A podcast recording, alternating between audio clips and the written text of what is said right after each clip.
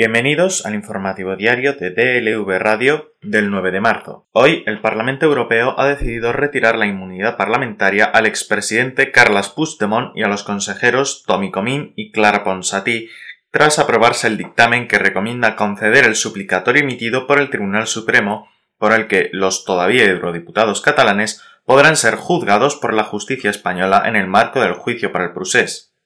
La medida ha sido aprobada tras la votación celebrada en el Pleno Telemático del lunes con un total de 404 votos a favor frente a 247 en contra y 42 abstenciones. La decisión también ha supuesto la confrontación entre Podemos, que ya había confirmado que votarían en contra del levantamiento de inmunidad del expresidente, y del PSOE, que sí ha aprobado el suplicatorio. Esta decisión no implica la extradición automática, sino que reactivará los procesos abiertos en un tribunal de Bélgica en el caso de Comín y Puigdemont,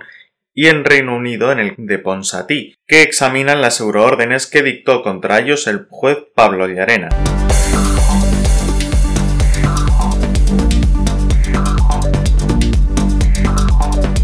El Tribunal Europeo de Derechos Humanos ha condenado a España por no investigar de manera adecuada una agresión policial que se produjo en el centro de Madrid tras el rodeo del Congreso de septiembre de 2012 Estrasburgo considera que España ha violado el artículo 3 de la Convención Europea de Derechos Humanos, que señala que nadie podrá ser sometido a torturas ni a penas o tratos humanos o denigrantes, en su variante procesal que obliga a la investigación efectiva de las denuncias por ese motivo. El Estado tendrá que indemnizar con mil euros a la demandante por daños morales.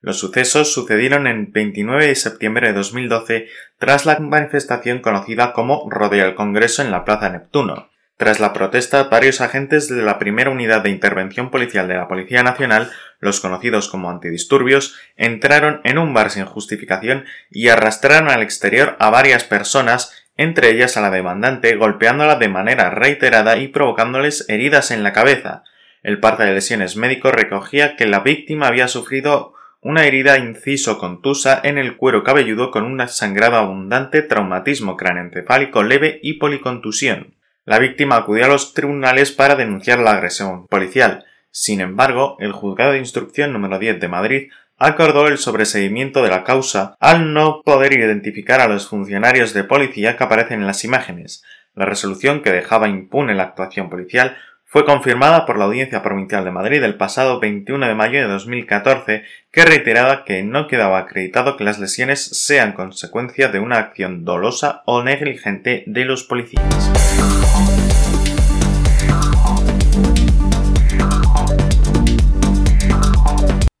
Nada nuevo bajo el sol. La mesa del Congreso vetará previsiblemente este martes las dos últimas peticiones para crear una comisión de investigación sobre los presuntos negocios ilícitos de Juan Carlos I.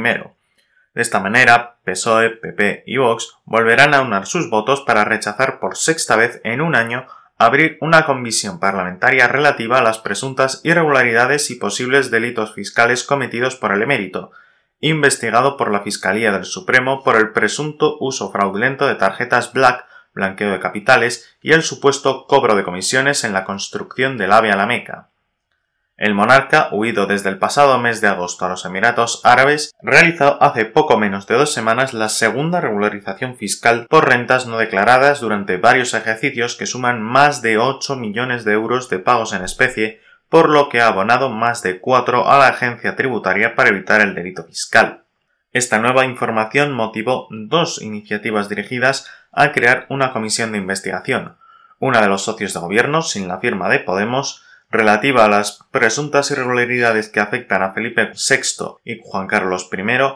y entre otros miembros de la familia real, así como de sus influencias políticas, diplomáticas y comerciales con Arabia Saudí, y otra del Grupo Confederal junto a la mayoría de partidos del bloque de investiduras sobre las irregularidades fiscales cometidas por el emérito en la contratación y el abono de la Fundación Zagatka de los vuelos privados posteriores a su abdicación.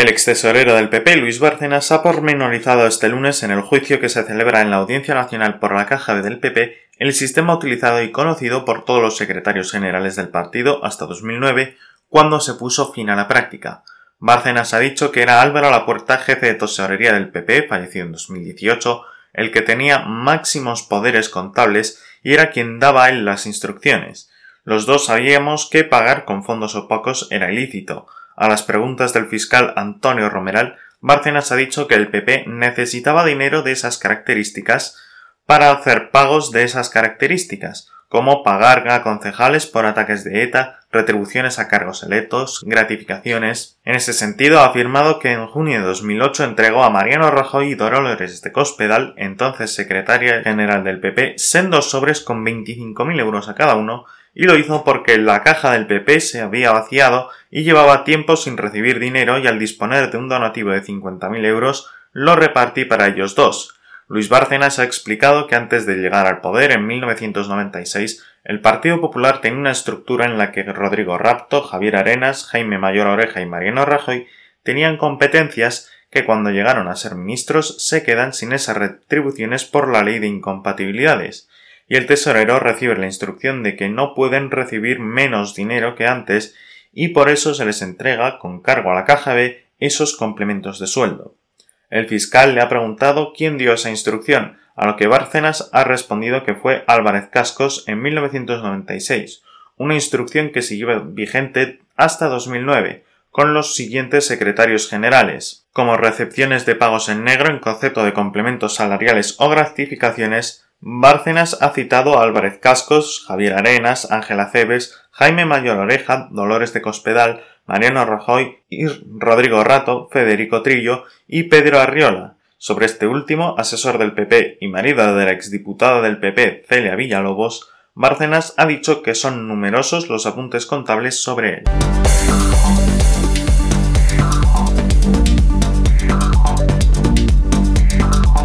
La visita de un barco de la muerte saudí a España vuelve a generar preguntas que el gobierno deberá responder. El diputado de EH Bildu, John Iñárritu, ha llevado al Congreso el caso de Bari Baztán y su reciente escala en el puerto de Sagunto, algo que el buque pretendió ocultar hasta última hora falseando su hoja de ruta. Pese a los intentos realizados por Amnistía Internacional, no ha habido ningún tipo de respuesta oficial sobre qué tipo de carga ha realizado en ese terminal marítimo de Valencia. La transparencia no es el fuerte de este gobierno, señaló Iñárritu tras formular esta nueva pregunta escrita sobre las actividades de los barcos de la naviera Bari en España. El régimen de Arabia Saudí emplea seis buques de su flota para el transporte de armamento adquirido en distintos países y que posteriormente es usado en la guerra de Yemen. El Bari Yazan forma parte de ese grupo de buques dedicado al transporte de armamento. El pasado 19 de febrero Amnistía Internacional solicitó información al gobierno sobre la presunta escala que preveía realizar en Sagunto.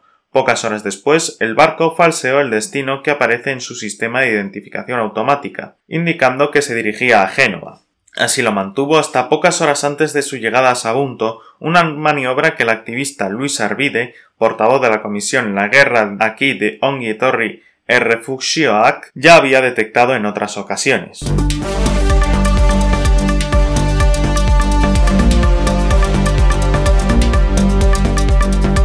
El Brasil de hoy está lejos de ser el mismo Brasil ilusionante que encadenó un Mundial de Fútbol y unos Juegos Olímpicos, pero el Brasil de hoy tampoco es el mismo Brasil de ayer por la tarde. Luis Ignacio Lula da Silva, de 75 años, un animal político como hay pocos en América Latina, regresa a la lucha encarnizada por el poder. El estropicio, sin embargo, ya tiene mala solución. El expresidente Lula da Silva lideraba las encuestas de intención de voto en las elecciones presidenciales de 2018 con 20 puntos de ventaja sobre Bolsonaro. Maniobras jurídico-legales le despojaron de un nuevo triunfo electoral y cambiaron la historia reciente del país.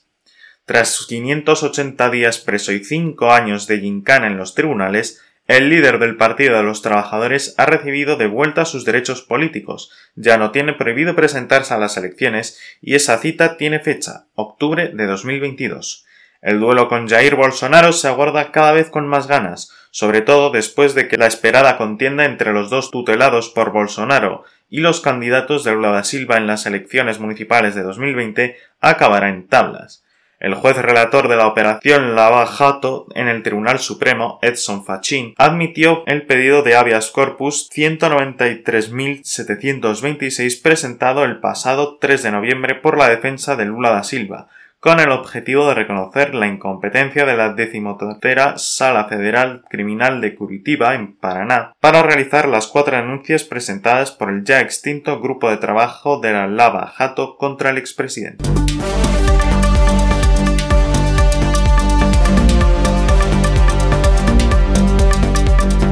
El secretario de Defensa de Estados Unidos, Lloyd Austin, aseguró este domingo que el Pentágono atacará si es necesario para responder al ataque de esta semana contra una base iraquí en la que están destinadas tropas americanas, aunque aún no tiene claro quién es responsable de la embestida. Atacaremos si es necesario si creemos que eso es lo necesario, en un momento y lugar que elijamos. Exigimos el derecho a proteger a nuestras tropas, dijo Austin en una entrevista emitida por la cadena ABC News. Diez cohetes impactaron este miércoles en la base militar de Ayla al-Assad en la provincia iraquí de Al-Anbar, que alberga unos 2.000 militares americanos en un ataque que no dejó víctimas ni heridos, aunque un contratista de Estados Unidos sufrió un paro cardíaco durante el bombardeo y falleció poco después.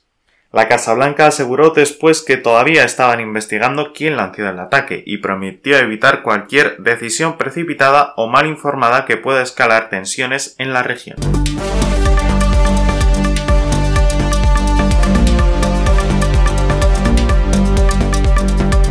Una huelga general busca desde este lunes parar la economía de Birmania como medida de presión contra la junta militar, mientras continúa la brutal represión de las protestas en favor de la democracia que hoy dejó al menos tres muertos. Las tiendas, bancos y fábricas de Rangún, la mayor ciudad del país, cerraron hoy tras el llamamiento de huelga de 18 sindicatos porque continuar con los negocios como de costumbre y retrasar una huelga general solo beneficiará a los militares mientras reprimen al pueblo de Birmania. Ahora es el momento de tomar acciones en defensa de nuestra democracia, apunta a la convocatoria de las 18 organizaciones sindicales cuya acción se sumó a las protestas que desafían a diario la violencia de las fuerzas de seguridad, causando de más de 50 muertes desde el golpe de Estado del 1 de febrero. El movimiento de desobediencia civil, impulsado al principio por trabajadores sanitarios, comenzó días después del levantamiento militar y desde entonces se ha extendido por todos los sectores y ha conseguido prácticamente que la administración deje de funcionar.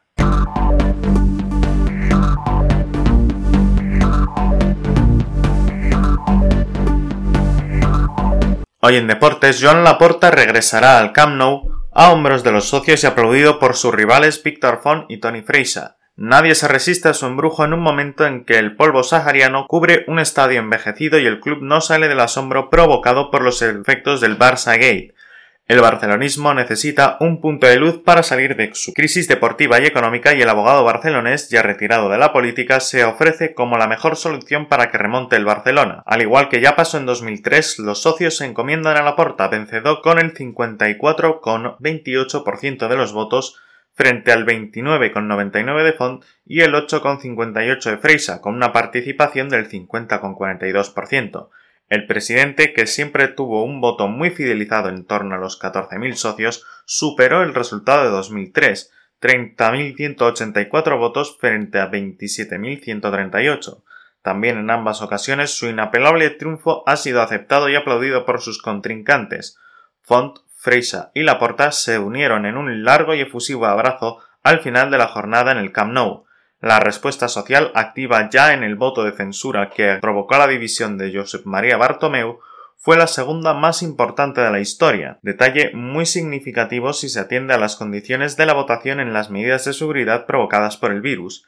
El voto por correo, utilizado por 22.811 socios y que fue escrutado al mismo tiempo que el presencial, las otras cinco sedes habilitadas en Girona, Lleida, Tarragona, Tortosa y Andorra, y el confinamiento comarcal que limitaba la movilidad, redujeron la asistencia y la fiesta vivida en el estadio en los comicios anteriores como los de 2015, cuando Bartomeu ganó con 25.823 votos, o 2010, año que venció Rosell con 35.021.